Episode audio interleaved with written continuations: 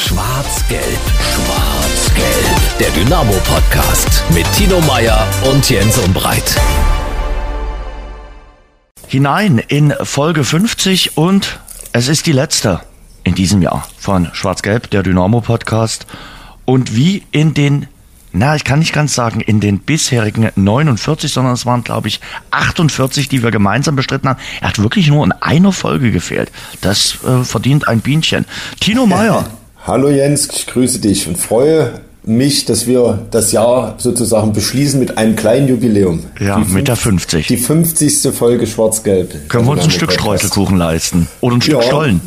Ja, vielleicht auch zwei, weil die gibt es im Angebot oft beim Bäcker, wo ich bin. Nehmen Sie zwei Streuselschnecken und bekommen hier eine dann etwas preisgesenkt oder so ähnlich. Wahnsinn. Ja, Erzähl, wie war Weihnachten 2023? Vor allem interessiert natürlich alle, wie war der Heringssalat? Der Heringssalat war überragend. Okay. War sehr lecker. Man könnte fast sagen, ging weg wie bei heiße Semmeln, aber das stimmt natürlich nie. Mhm. Aber eine heiße Semmel gab es dazu. Den isst man also dazu mit, mit, mit einem Brötchen. Nee, war wirklich ein kleines Highlight des Mhm. Weihnachtsfests. Brötchen ist ja Jetzt- ganz, ganz wichtig, haben ja viele auch so ihren Stammbäcker. Äh, ich, ich finde ja, es gibt Bäcker, die können gute Brötchen machen und dann gibt's gute Kuchenbäcker. Und äh, Bäcker, die beides können, gibt's ganz, ganz wenig. Wirklich. Also Das- das muss stimmt, man ja. einfach so sagen. Hm?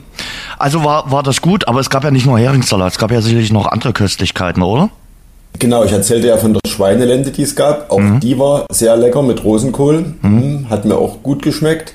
Und natürlich auch äh, am 25. immer großer Brunch bei uns dann zu Hause, wo dann auch mal ein paar Sachen auf dem Tisch stehen, die du jetzt nicht, was weiß ich, Samstag, Sonntag zum Frühstück dir mit hinstellst. Äh, Mhm. Zum Beispiel? Das war, naja, auch äh, b- so ein bisschen Lende. Okay. Und Also Latsching Brunch halt. am Stück. So ein richtig schöner Brunch, ne, genau, und ein bisschen gediegen dann sitzen. Sehr schön. Ich hatte ja aber auch den, den sozialen äh, Netzwerken genommen, dass du auch äh, wieder aufgetischt hattest. Und dass, die- Ja, dass ja, die ja. ganz, dass die ganz äh, dir ganz gut gelungen ist. Die ganz äh, ist ganz äh, gut gelungen. Wenn ich jetzt sagen würde, sie ist mir gut gelungen, würde ich lügen. Ich würde tatsächlich lügen. Sie ist meiner Mutter wunderbar gelungen äh, und sie gelingt ihr seit vielen Jahren äh, wunderbar. Ein großes Lob und Kompliment an meine Mutter, äh, wirklich herausragend. Und ich muss ganz ehrlich sagen, das ist eigentlich dämlich. Ich koche ja wirklich leidenschaftlich gerne und nehme nehm mir jedes Jahr aufs Neue vor. Dieses Jahr machst du mal selbst eine Gans. Ich würde das auch gerne zum Martinstag dann mal so ein bisschen für mich probieren und dann äh, den großen Clou, also sozusagen eine, Ja. ein, ein Warm-up machen oder eine Probe, eine Generalprobe und dann eben zu Weihnachten dann für mehrere Leute, ähm, ist mir immer noch nicht gelungen. Und ich habe ja mal mit Marco Hartmann bei Schwarz-Gelb gekocht. Die Älteren unter uns werden sich erinnern. Die sollen nicht kochen, die sollen Fußball spielen. Das waren unter anderem Reaktionen auf unsere schöne Kochsendung. Aber mit Marco Hartmann, das Video geht immer noch sehr, sehr gut ab, weil wir damals dort mit einem Koch wirklich erklärt haben, wie eine Gans gemacht wird. Und äh, das war ganz hervorragend. Aber wie gesagt, im Nachgang habe ich mich nie daran so richtig getraut und werde, das ist so ein Vorhaben für 2024, endlich mal eine Gans hinzubekommen. Und das war gleich am Sendungsbeginn Ja. sozusagen gleich einsteigen mit den Vorsätzen für 24. Das ist natürlich jetzt. Weißt Uh. du, was ich auch noch zu Weihnachten, ich war ja zu Weihnachten Weihnachtsmann. Ich hoffe, die Knöpfe hören das jetzt nicht, äh, für die ich Weihnachtsmann gewesen bin. Weißt du, wen ich kennengelernt habe oder von wem, wem mir erzählt wurde, von denen ich bislang noch nie was gehört habe? Es klingt so ein bisschen wie mögliche Neuzugänge für den FC Bayern oder für Borussia Dortmund, nicht so unbedingt für Dynamo Dresden, von Illinger und Willinger. Hast du von Illinger und Willinger schon mal gehört? Wenn du sagst, das sind jetzt doch keine Neuzugänge, kommen sie also nie aus der zweiten kanadischen Liga und sind 16 Könnten und noch 17. Eishockeyspieler sein. Ja. Ja. Das sind Minecraft-Figuren und sind bei Ah. kleineren Kindern wohl was ganz Angesagtes. Und äh, mir hat einer, also ein Knopf so erzählt, was der Illinger ist und der Willinger. Und so wie ich das verstanden hat, ist der Willinger eher ähm, der, der Gute, also sozusagen der Stefan Kutschke und der Illinger, naja, wie, wie erkläre ich das jetzt? Naja, so ein bisschen wie der Kevin Campbell. Ohne das jetzt werten zu sagen. So. Okay. Hm. Also es war aber ein schönes Weihnachten. Also äh, schön mit Familie auch mal weg gewesen und äh, war wirklich cool. Gestern ähm, handballerischer Ausflug nach Potsdam. Der Ausflug war schön, das Spiel war weniger schön. Und weißt du, was auch war? Das Bier ist ausgegangen. Sächsische Brauerei, ich nenne keinen Namen. Und in dem einen Raum ist tatsächlich in der Halbzeit, in der Halbzeit das Bier ausgegangen. Beim Handball. Beim Handball in Potsdam. In Potsdam. In Potsdam. Ich sag mal, das wäre mit Radeberger nicht passiert. Und deshalb Ja. sagen wir einfach mal ein großes Dankeschön an unseren Exklusivpartner für all die 50 tollen Sendungen, die sie uns unterstützt haben. Und du wirst nicht glauben, ich habe Olaf Plaumann, das ist der Chef von Radeberger, nach seinem Jahresfazit gefragt. Ja, es war ein gutes Jahr, herausfordernd, wie äh, all die vergangenen Jahre auch. Und ich gehe auch davon aus, dass das nächste Jahr herausfordernd wird. Aber für uns äh, war es ein gutes Jahr, für Radeberger Pilsener. Und wir haben auch die äh, Sorte Radeberger Alkoholfrei wunderbar in den Markt festsetzen können. Und das freut uns sehr. Exklusivpartnerschaft Dynamo Dresden, Radeberger Pilsener. Da hat man natürlich ein tolles Jahr, wenn ich so an die äh, Eröffnung der Straßenbahnlinie denke ähm, oder auch an die Plakataktionen, die wir gemacht haben. Also fassen wir zusammen. Für Radeberger war es ein gutes Jahr, für uns eigentlich auch ein gutes Jahr. Zu unserem so Podcast-Fazit kommen wir sicherlich später. Was mich bisschen beschäftigt um die Weihnachtsfeiertage, es wird ja nicht anders gehen, ist natürlich, und das hat wirklich mehr als nur ein Löffel Salz in das ganze Getränk, Weihnachtsgetränk geschüttet, ist die Hochwasserlage bei uns in Sachsen, auch in Dresden. Ähm, da guckt man wirklich gebannt dorthin. Ich glaube, habe jetzt gelesen, Freitag soll der Scheitelpunkt erreicht werden, über sechs Meter, so mehr als sechs Meter dreißig. Und wir sind ja nun Hochwasser gebeutelt. Erinnerungen kommen da hoch an 2002 und 2013. Das macht einem schon zu schaffen, wenn man nah an diesem wunderbaren Fluss äh, wohnt. Das stimmt, ich gucke bei mir aus dem Bürofenster gerade und gucke da direkt äh, auf die Elbe und mhm. ja, die steht äh, Tatsache viel, viel höher und ja. auch das hat ja in gewissermaßen, wenn man so will, äh, eine Dynamo-Dimension, genau. weil, weil auch Dynamo äh, das Trainingszentrum natürlich an der Elbe hat. Das ist wohl nicht gefährdet. Die Trainingsakademie, die selbst, genau, die ist nie, wohl nicht gefährdet, aber man hat wohl, äh, habe ich jetzt äh, gehört und gesehen, auch den Nachwuchsplätzen hat man jetzt mhm. schon, schon Tore weggeräumt und, und Banden und Soundsfelder. Genau. Mhm. Ja, das kann man sich gar nicht so vorstellen, wenn man heute aus dem Fenster guckt, so schönes Wetter, sag ich mal, ne? Himmelblau und mhm. aber äh, Wasserpegel steigt weiterhin, ja. Ja. Natürlich auch durch die Schneeschmelze in Tschechien bedingt und das war ja 2002. Ich war 2002 Hochwasserreporter. Das war dann teilweise auch so. Da war wunderbares Wetter, war Sonnenschein und die Menschen haben wirklich gegen die Wassermassen angekämpft. Das war hochdramatisch. Also so hoch wird's sicherlich nicht kommen. Aber natürlich für Menschen, die wirklich sehr nah am Fluss wohnen, an der Elbe, die gucken da echt kritisch gerade drauf. Und es sind auch viele Straßen mittlerweile gesperrt, unter anderem das Terrassenufer. Und ob da jetzt äh, unbedingt ein Hochwassertourismus einsetzen muss, da setze ich ein fettes Fragezeichen dahinter. Lass die ja, Leute absolut. arbeiten.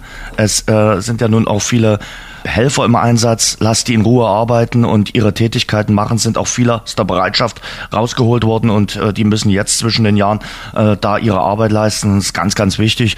Und da einfach mal ein großer Gruß an die, die jetzt dort helfen, dass das äh, Hochwasser gebannt werden kann sozusagen. Ja, da schließe ich mich äh, absolut an. Das ist, äh, ist was, was man nie braucht, aber zwischen Jahren erst recht nicht.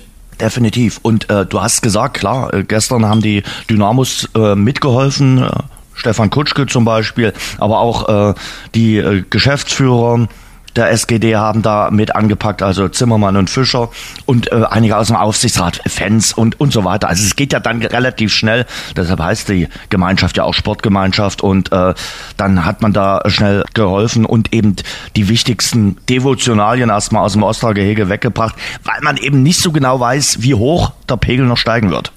Ja, genau. Das war dann schnelle sozusagen Feiertagshilfe. Ja da hoffen wir mal, also nicht nur für Dynamo, sondern für alle, dass das äh, jetzt äh, doch einigermaßen klimpflich alles abgeht. Mhm. Eine Sache, die ich auch mit dir diskutieren will, ist natürlich jetzt die Torhütergeschichte. Wir hatten es in der letzten Folge angesprochen. Da wussten wir noch nicht so richtig, welche Diagnose uns ereilen wird.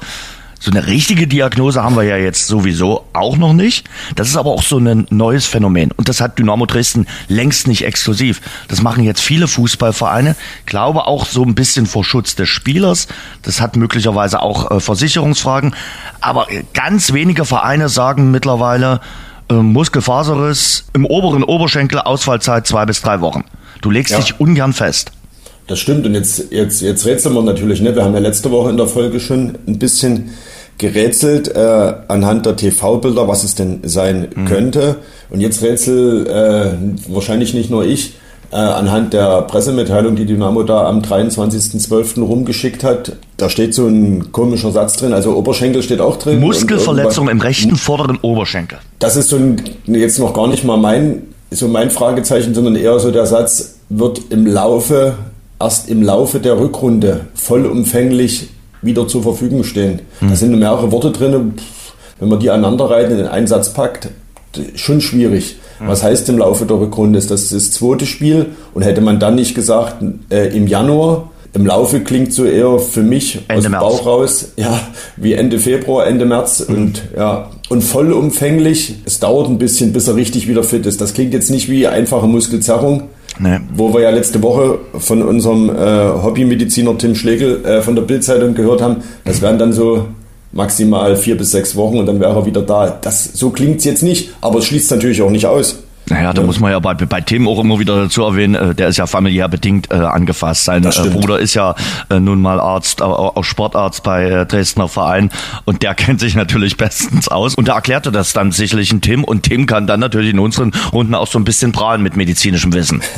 Ja, das stimmt. Wie gesagt, vier bis sechs Wochen ist, glaube ich, das Mindeste. Ja. Aber, und das ist, wie gesagt, auch, äh, wenn man die Pressemitteilung sich durchliest, nicht auszuschließen, dass es genau bei vier bis sechs Wochen bleibt. Aber irgendwie habe ich das Gefühl, es klingt irgendwie anders. Es klingt nach länger. Ja, aber ganz ehrlich, ich dachte mir das schon, als Triljatscha rausgegangen ist. Äh, Sportler spürt ja sowas. Uh, da ist was nicht in Ordnung und das fühlt sich schwerer an. Der ist ja nun komplett aufgelöst und auch ausgewechselt worden. Ich glaube, der hat gemerkt, hier geht gar nichts. Hier ist äh, richtig was im, im Groben und im Argen. Und hat das Stadion ja auch auf Krücken verlassen. Ne? Richtig. Machst, machst du vermutlich auch nicht, wenn es sich um eine, in Anführungsstrichen, einfache Zerrung handelt. Aber das mit den Diagnosen ist auffällig, oder? Also im, Ja, ja, ich sag mal, es ist nichts ja. Un Ungewöhnliches. Im Eishockey wird sowieso äh, vom Upper Body Injury und äh, Lower Body Injury, vor allem im äh, amerikanischen Eishockey gesprochen und auch in Deutschland hat man das dann sofort übernommen. Da sagt man nicht mehr, äh, der hat Muskelfaser oder so, hat sich einen Finger gebrochen, sondern da gibt's äh, nur noch Upper und Lower Body. Und ich glaube, im, im Fußball wird uns das irgendwann auch ereilen, weil die Vereine sich A nicht festnageln wollen, was die Ausfalldauer betrifft und B weil sie natürlich auch, das hängt glaube ich auch mit den Spielern immer zusammen, nicht genau sagen wollen, was man dann genau hat, hat dann sicherlich auch Versicherungsfragen. Erinnere dich an Kirill Melitschenko bei der zweiten Knieverletzung. Äh, Ja. Da, da hat man auch nicht so richtig gesagt, der hat möglich, ich sag möglicherweise wirklich, um, um mich ja auch nicht haftmachen, zu machen, der hat möglicherweise einen zweiten Kreuzbandriss. Das wissen wir bis heute nicht. Das stimmt, das stimmt. Manchmal ist es ja inzwischen der Spieler, der eher über seine sozialen Medien Ja. äh, unbewusst bewusst irgendwie bekannt gibt, was er hat, weil er sich aus, wenn er sich aus dem Krankenhaus meldet. Aber vom Verein, da hast du völlig recht, äh, gibt es wirklich nur eine allgemeine Diagnose. Und neben der allgemeinen Diagnose gibt es in etwa eine Ausfallzeit, fällt mehrere Wochen aus wird uns erst im Laufe der Rückrunde zur Verfügung stehen. Das sind ja sicherlich ein Stück weit eben auch, dass man keine falschen Erwartungen weckt. Ne? Öffnet das der Spekulation Tür und Tor, Tino? Ja, na, ein Stück weit ja schon. Ein Stück weit ja schon. Wir, wir spekulieren ja jetzt auch, aber äh, ob Stefan Triljatscha Ende Januar, Ende Februar oder Ende März wieder da ist. Ne? Und was das dann heißt. Ja, aber ich verstehe das durchaus. Also ich will da den Verein jetzt gar nicht den schwarzen Peter zuschieben. Es geht ja da auch ein Stück weit auch um ein paar Persönlichkeitsrechte. Ich meine, Genau. wer möchte mit seiner Krankheitsgeschichte jetzt äh, äh, in der Öffentlichkeit hausieren gehen und von daher müssen wir das jetzt erstmal so hinnehmen und am Ende ja, ist ja eh die Frage, wie das jetzt rein sportlich erstmal weitergeht. Fakt ist, und das ist unmissverständlich gewesen, er wird gegen Sandhausen im ersten Pflichtspiel des neuen Jahres auf keinen Fall im Tor stehen. Genau, das ist der Übergang. Jetzt schlägt die Stunde von Kevin Broll. Letzten Januar zurückgeholt worden. Ich glaube, er hatte eher damit gerechnet, äh, dass er zwischen die Pfosten zurückkehrt. Er hat ja im Sachsenpokal damals gegen Zwickau gespielt. Aber jetzt kommt es auf ihn an. Dass er es drauf hat, müssen wir nicht drum rumreden, oder? Ne, da besteht kein Zweifel. Ist natürlich, hat jetzt natürlich lange auch nicht gespielt, ne? Ja. muss, muss man auch sagen. Aber sozusagen mit einem Jahr Anlaufzeit, Ja. wenn man so will. Ja. Comeback mit ein Jahr Anlaufzeit, wirklich. Ja, steht er jetzt zwischen den Pfosten oder wird zwischen den Pfosten stehen? Ich glaube, den Konkurrenzkampf mit Erik Herrmann muss man nicht aufmachen. Nee. Da müssen wir, glaube ich, auch nicht künstlich Spannung reinbringen. Da gibt es schon eine klare Hierarchie. Und ja, da bin Er kann jetzt Werbung in eigener Sache machen, überhaupt. Also äh, das ist ja gleich dann das nächste, äh, ob du dann, wenn wenn Triaca wieder da ist, äh, was du dann machst, das ist noch weit vorgegriffen. Aber wenn wenn Prollo jetzt seine Sache gut macht, dann ist das Ja, so. Das ist halt Leistungssport, das ist Mannschaftssport. Das ist es, ja. Und das vor allen Dingen auf der Torhüterposition. so, ne? Richtig. Du kannst halt schon mal mit zwei Stürmern spielen lassen. Ja. Du kannst auch mal wechseln nach 60, 70 Minuten. Aber im Tor ist das immer anders. Möglicherweise sagst du dann, okay, äh, wir lassen, aber wirklich weit vorgegriffen, was ich jetzt gerade mache. Sagst du, okay, äh, wenn Triljaccia wieder zurück ist und Prollo macht's gut, dann sagst du, okay, dann lässt ihn drin und öffnest das dann im nächsten Sommer wieder neu. Weil wenn der es Ja. gut macht, musst du, hast du ja keinen Grund irgendwie zu sagen, jetzt, jetzt wechsle ich. Nee, sehe ich genauso. Aber ich glaube, da muss man sich jetzt auch gar keine Gedanken machen. Und das Falscheste wäre, wenn sich Kevin Proll oder auch Stefan Triljac diese Gedanken jetzt machen würden. Weil es kann auch immer ganz schnell anders kommen. Ne? Also wir wollen jetzt gar nichts herbeireden. Aber auch, auch Kevin Proll kann sich ja jederzeit verletzen. Das kann ja Tatsache in jedem Training passieren, jedem Spieler. Ne? Und Das machen wir Ja, jetzt aber nur mal mit 10 Nee. Sekunden auf. Wenn das passieren sollte, das ist ja wirklich konjunktiv, dann glaube ich, würdest du auch nochmal handeln. Weil dann hättest du ja nur noch einen Ja, richtigen Tor. Aber ich glaube, das müssen wir ja. jetzt nicht künstlich aufmachen, Nee. die, die Diskussion. Die ist, äh, denke ich mal, obsolet. Also ich denke mal, Kevin Proll wird seine Sache super machen. Ich glaube, er hat darauf auch äh, gewartet, war sicherlich auch ein bisschen enttäuscht, dass er im Sommer diesen äh, Kampf um äh, den Stammplatz im Tor verloren hat und kann jetzt beweisen, dass er ein super Keeper ist und dass er seinen Teil dazu beiträgt, dass Dynamo im Sommer zu Pfingsten das große Ziel erreicht. ja, Er ist immer noch verdammt ehrgeizig. Und da soll jetzt keine negative Attitüde rein. Also ich finde ehrgeizige Menschen großartig. Aber er ist nicht mehr verbissen ehrgeizig. Nee, das war ja im Sommer auch schon so deutlich, wo wir im Trainingslager, das war mein letztes längeres oder unser letztes längeres Gespräch mit ihm, da hat man das gemerkt, dass er diese Verbissenheit, diese, dass sich das ein bisschen gelöst hat, dass der Ehrgeiz natürlich trotzdem da ist. Ich meine, sowas verliert man nicht. Ne? Das ist ein Charakterzug, den hast du oder hast du nicht. Und Kevin Proll hat den. Und ja, wie gesagt, der wird wahrscheinlich jetzt in der Weihnachtszeit schon mal hätte ich mal fast salopp gesagt, drei Liegestütze, wird er mehr gemacht haben oder vielleicht beim Ausdauerlauf äh, jetzt noch konzentrierter irgendwie die Schritte gesetzt haben. Der ist jetzt wahrscheinlich schon unterwegs. Der macht ein Läufchen mehr. Äh, kann ich mir vorstellen. So. Ja. Und weil du gesagt hast, dem fehlt die Spielpraxis, die kann er sich erholen. Man wird ja im Trainingslager zum Beispiel mindestens zweimal testen. Unter anderem einmal gegen Kaiserslautern. Ja, das stimmt. Insofern ist der Zeitpunkt jetzt gar kein, kein schlechter, auch wenn das natürlich doof klingt, wenn wir über eine Verletzung reden. Ja. Aber es ist jetzt nicht hier in der englischen Woche, was weiß ich, wo du von jetzt auf gleich Ja, und ja. dann geht's gleich volle Pulle, sondern du kannst dich jetzt auch in diese Rolle ein bisschen reinfinden. Du hast vorher nochmal äh, eins, zwei, drei Testspiele, du hast das Trainingslager und deswegen sollte das umso mehr passen. Denke ich auch. Was Radeberger alkoholfrei seinen besonderen Geschmack verleiht? Es ist der Kalister Aroma Hopfen, von dem wir extra für Radeberger alkoholfrei jedes Jahr mehr im Elbe-Saale-Gebiet anbauen lassen. Radeberger alkoholfrei. So großartig kann alkoholfrei schmecken. Und dann, das hatten wir ja letzte Woche auch in der Folge schon äh, angekündigt, in unserer letzten Folge, ist Oliver Battista Meyer wie erwartet zurück bei der Sportgemeinschaft. Und dafür sind dann auch die Testspiele und das Türkei-Trainingslager gut. Auch das hatten wir letzte Woche schon so angedeutet, um zu checken, passt das im zweiten Anlauf äh, mit Oliver Battista Meyer oder ist es nur ein kurzer Ausflug nach Dresden? Genau, dem ist nichts hinzuzufügen. Das haben wir letzte Woche ausführlich besprochen. Jetzt haben wir die Fakten, er ist da. Ist auch schneller bekannt gegeben worden, ne, als man es vielleicht vermuten konnte. Noch äh, vor Weihnachten hat Dynamo das äh, bekannt gegeben, dass er am 2. Januar beim ersten Training mit dabei sein wird, dass er am 3. Januar mit in die Türkei fliegt.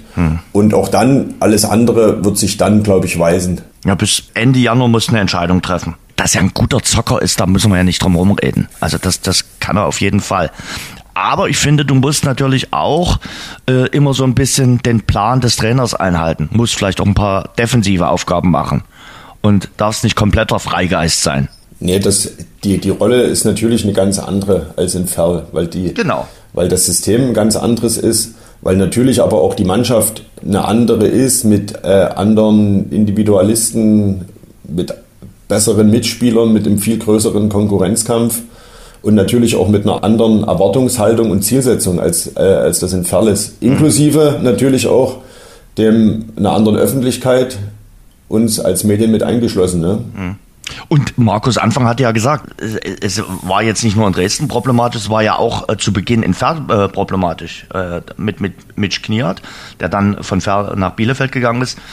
Klappte das ja auch nicht so äh, fort auf Anfang. Es, läuft jetzt erst. Nee, deswegen, wir müssen jetzt aus Oliver Battista Meyer natürlich auch nicht den Überspieler machen, ne, der er jahrelang nicht gewesen ist. Also über das, seine fußballerischen Fähigkeiten, die sind unbestritten. Da gehört er zweifellos mit Abstand auch mit zu den Besten der dritten Liga und hat sicherlich das Zeug auch für mehr, für zweite Liga und manch einer wird vielleicht auch sagen für die erste Liga, aber Fußball ist eben nicht nur äh, Fußball spielen ne? und auf dem Platz stehen und spielen und tricksen und Pässe schlagen, sondern da gehört eben ein bisschen mehr dazu. Mhm. Und das war zumindest lange Zeit immer problematisch. Ne? Deswegen hat er ja trotz seiner jungen Jahre schon so viele Stationen auch hinter sich und war immer mal nur ausgeliehen und ist eigentlich bislang noch bei keinem Verein so richtig ich will mal sagen, sesshaft geworden. Weißt du, wo ich dachte, muss man den abgeben, äh, war letztes Jahr, fast vor einem Jahr im, im, im Trainingslager, wo dann noch mal gegen Sampdoria Genua ja, in diesem 2 zu 2 haben sie da gespielt. Ne? Genau, ne? da hat er ein Tor gemacht, wo er nochmal mhm. aufblitzen lassen hat, wo er gesagt hat, hey, ich stelle mich jetzt hier mal ins Schaufenster, ich bin auch noch da und so. Und da dachte ich, boah, der Junge hat's eigentlich drauf, er zeigt's nur zu wenig. Mhm. Aber ist ein Jahr vergangen, ne? ist auch wieder mhm. älter geworden und manchmal, wir reden immer so, dass der Schalter umgelegt wird oder so. Vielleicht ist da, ist da auch was passiert. Wir werden es sehen. Also da kann man jetzt auch, hilft es wenig in die Glaskugel zu gucken. Da wird das Trainingslager, denke ich, äh, schon erste deutliche Anzeichen äh, geben, wo wir dann einfach auch auf dem Platz sehen ob das was wird. Oliver Battista Meyer ist der glänzende Übergang, den ich mir jetzt gelegt habe, okay. zu dem Thema, ähm, über das ich mit dir ein bisschen ausführlicher sprechen will. Oliver Battista Meyer ist von den aktuellen Dynamo-Spielern der Beste in der Kicker-Notenliste. Er steht auf Platz 10. Ich, ich, sag mal so, die Dynamos werden unisono sagen, Note interessiert mich nicht, gucke ich nicht drauf, ist mir Wumpe.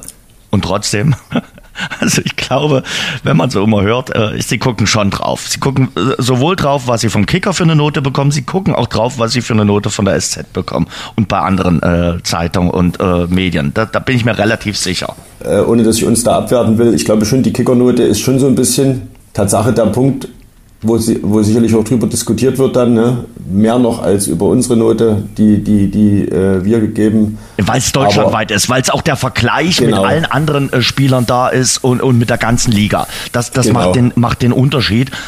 Und ähm, deshalb will ich die Kickernoten auch äh, zum Anlass nehmen, weil das ist überprüfbar, du kannst da eingucken, kannst im Netz schauen und so. Und jetzt verrate mir mal, du hast hoffentlich nicht vorher gespickt. Ähm, Nein, ich wusste nicht, dass wir heute darüber reden wollen.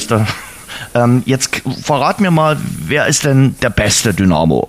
Was glaubst du denn? Ich denke Niklas Hauptmann. Sehr gut. Gemeinsam mit Jakob Lewald.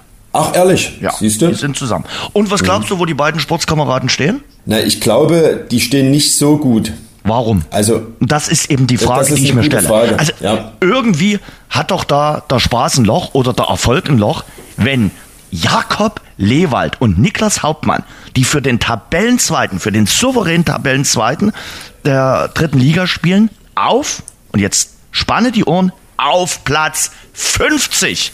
Da sind okay. 50 Spieler besser als zwei der besten Spieler vom Tabellenzweiten. Alter, das musst du mir mal erklären. Da sind Spieler von Vereinen besser, die irgendwo im untersten Tabellen, also da müssen wir ja nur Gurken haben, da müssen wir ja nur Blinde haben, da müssen wir ja Spieler haben, die nur durch Glück jetzt Tabellenzweiter sind. Also das musst du mir mal erklären. Na, warum muss ich dir das erklären? Ich bin ja selbst ein Stück aber weit wie kommen denn also solche ja Noten zustande? Ich will es doch niemandem vorwerfen, Gottes Willen. Aber wie kann denn das sein? Das ist doch nicht mehr objektiv. Ich glaube, ich glaube, es kommt ein bisschen daher, wenn ich jetzt mal uns auch nehme oder mich nehme, dass die Erwartungshaltung natürlich gewissermaßen groß ist und dass man vielleicht also geht der Hauptmann erstmal mit einer 5 ins Spiel und kann nee, sich dann nicht. hocharbeiten. Ich glaube, der Hauptmann geht äh, genauso wie alle anderen, äh, glaube ich, so gefühlt mit so einer 3 ins Spiel. Hm. Denk, also zumindest äh, ist das so ein bisschen immer mein ich, Ansatz. Ich glaube sogar, und, mir hat jemand ich, erklärt eine 3,5. Man geht beim Kicker mit der 3,5 okay. ins Spiel. Na, bei uns gehst du, glaube ich, mit einer 3 ins Spiel.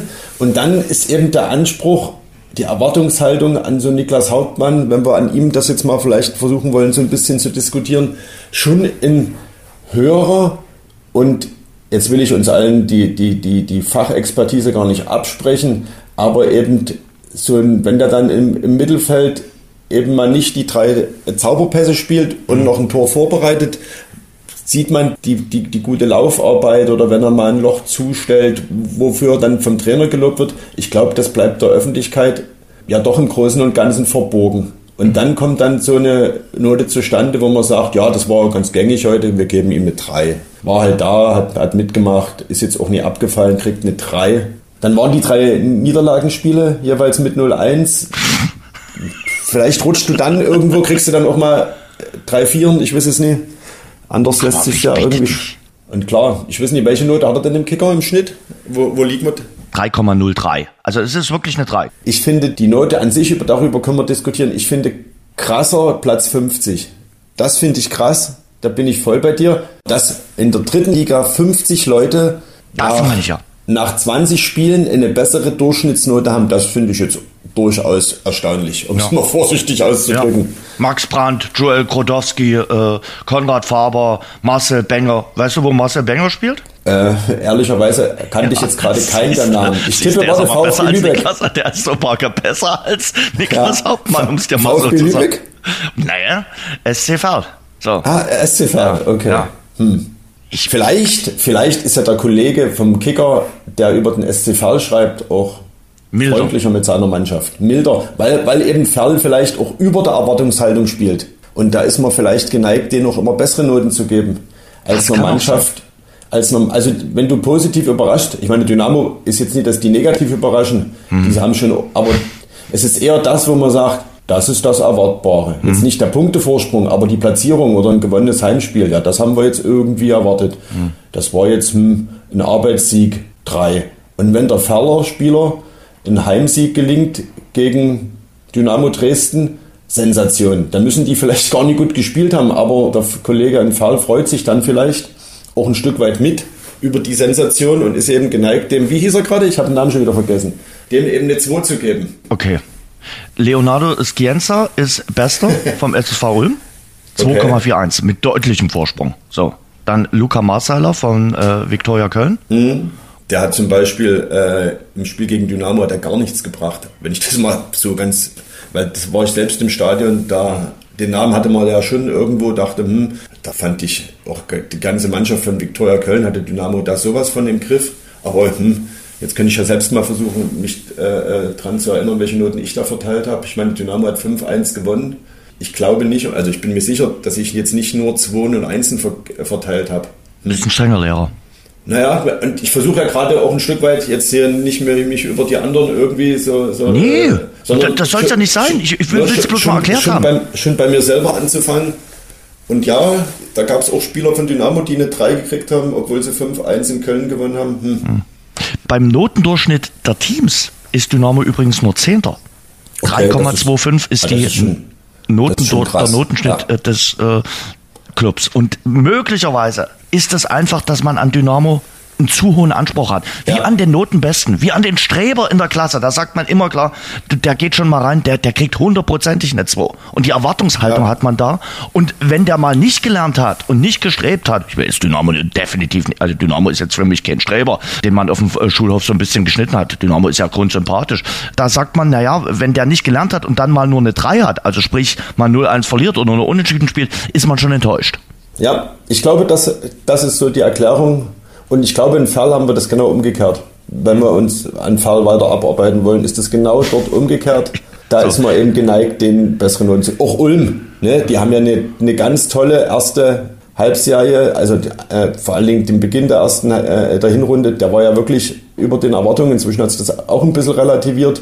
Vielleicht gab es da reihenweise Zweien bis Einsen. Jetzt, Tino Meyer, erklär mir mal, wie entstehen denn die Noten? Also ich bin ja auch zum Beispiel, ich wäre auch ein strenger Lehrer. Zum Beispiel bei mir in der Redaktion ist bekannt, ich vergebe nie volle Bienchen. Ich vergebe immer, wenn irgendjemand was Gutes macht, gibt's bei mir nur halbe Bienchen, Viertelbienchen. Okay. Und die Kollegen lächeln schon immer, oder die Kollegen, wenn ich irgendwer, wenn irgendjemand was Besonderes macht, sage ich, kriegst ein Drittel Bienchen. So, die könnt ihr dann zusammensammeln und kriegen dann vielleicht am Jahresende ein ganzes Bienchen. Das höchste aller Gefühle ist bei mir ein halbes Bienchen. Und da meinen die, ich wäre dann besonders streng. Jetzt erklär Okay. mir mal, äh, ohne Spaß und Krümel, äh, wie entstehen die Noten beim Fußball, bei euch, bei der SZ? Und das kann man ja dann so ansatzweise sicherlich auch beim Kicker adaptieren, oder? Na, wir haben, wir haben ja, bei uns gibt es ja 1 bis 6, ne? Keine Äh, halben Noten. Es gibt keine halben Noten, was es schon manchmal, also äh, schon schwierig macht. Und ja, Tats- Tatsache, du gehst mit einer 3 ins Spiel und dann schaust du dir das Spiel an und ich mache mir so ein bisschen auch äh, äh, Plus-Minus-Liste sozusagen, um äh, zumindest ein Gefühl zu kriegen. Ein ganz beliebtes Beispiel oder ganz, ganz schwer einzuschätzen ist zum Beispiel Außenposition äh, Viererkette defensiv. Aber Claudio Claudio Kammerknecht kriegt ja immer eine gute Noten, weil der ja alles kann. Naja, pass auf, der kann alles und der macht's ja auch gut, aber der spielt halt zum Beispiel auch selten spektakulär. Das, Mhm. Was ist nun mal nicht sein Spielstil? Hm. So, der ist so gefühlt, äh, hat er so einen gefühlten 3-Abo, weil es eben auch keine halben Noten gibt. Hm. Eine 4, denkst du, nee, so schlecht ist der nicht. Und hm. so schlecht war er nicht. Eine 2, hm, eine 2, hm. hat noch, hat seine Seite hinten dicht gemacht, okay, das ist so das, was du erwartest an, an, an den Defensivmann. Nach vorne ist einmal mit nach vorne, die Flanke kam dann aber nie so richtig. Eine 4 ist es nie, aber eine 2 ist es eben auch nie. 3. 3,11 ist seine Durchschnittsnote. Ne? So, da hast du wahrscheinlich von den 19 Spielen, die er gemacht hat, das eine war er ja gesperrt, da hat er wahrscheinlich 17 Mal eine 3,0 gekriegt und das eine Mal eine 3,5 oder sowas oder eine 4 und dann kommst du eben auf 3,11 im Schnitt. Hm. Nee, aber so entsteht die Note. Und da hat es natürlich aber auch ein Stürmer besser, Stefan Kutschke. Also, na gut, auf der einen Seite gut, auf der anderen Seite schlecht. Ne? Macht er, vergibt er zwei Großchancen. Wie bewertest du das? Hm. Ist es gut, dass er die hatte? Oder ist es eher schlecht, dass er die nicht gemacht hat? Ist das jetzt also, bleibt er bei einer 3 oder, oder ist es eine 4? Hm. Trifft er zweimal, hat er schon fast eine 1. Hm. Jetzt könnte der Stefan vielleicht doch sagen, na aber Freunde, wenn ich da vom Elfmeterpunkt antrete, da erwarte ich ja von mir selber, dass ich den reinmache. Das ist ja praktisch, ich sage jetzt nicht ein geschenktes Tor, aber der Stefan Kutschke ist ja selber, für den zählen ja auch Elfmeter-Tore nie ganz so. Ne? Die werden zwar mitgezählt und sind vollwertige Treffer auch in der Torjägerliste, aber so für dieses persönliche Zufriedenheitsgefühl, das hat er uns ja nach dem Spiel gegen Köln, Viktoria Köln, nach dem 5-1 gesagt, ist so ein verwandelter Elfmeter zwar schön, aber du willst als Stürmer ja auch schon aus dem Spiel raus treffen. Hm. Und wie bewertest du das dann wieder?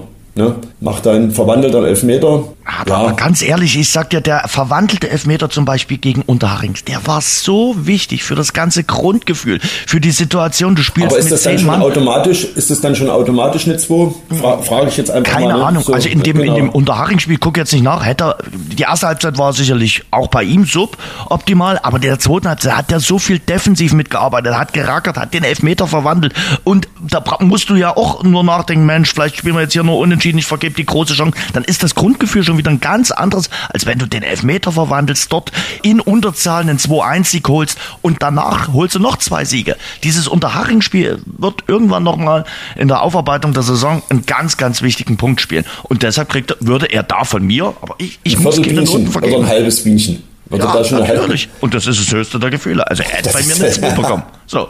Ich weiß es wirklich nicht jetzt aus dem Kopf.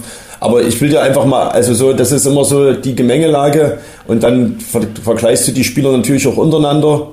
Was wir natürlich nie brauchen, wir können, finde ich, ein bisschen sinnlos, allen eine 3 geben. Mhm. Oder allen eine 2. Mhm. Es muss schon Unterschiede geben und die gibt es ja auch. Die haben ja, die sind ja nicht alle gleich gut, gleich schlecht, gleich solide. Mhm. Und da muss es in so einer Mannschaft ja auch ein paar Abstufungen geben. Das macht es bei vollen Noten Tatsache manchmal oder oftmals auch nicht ganz einfach.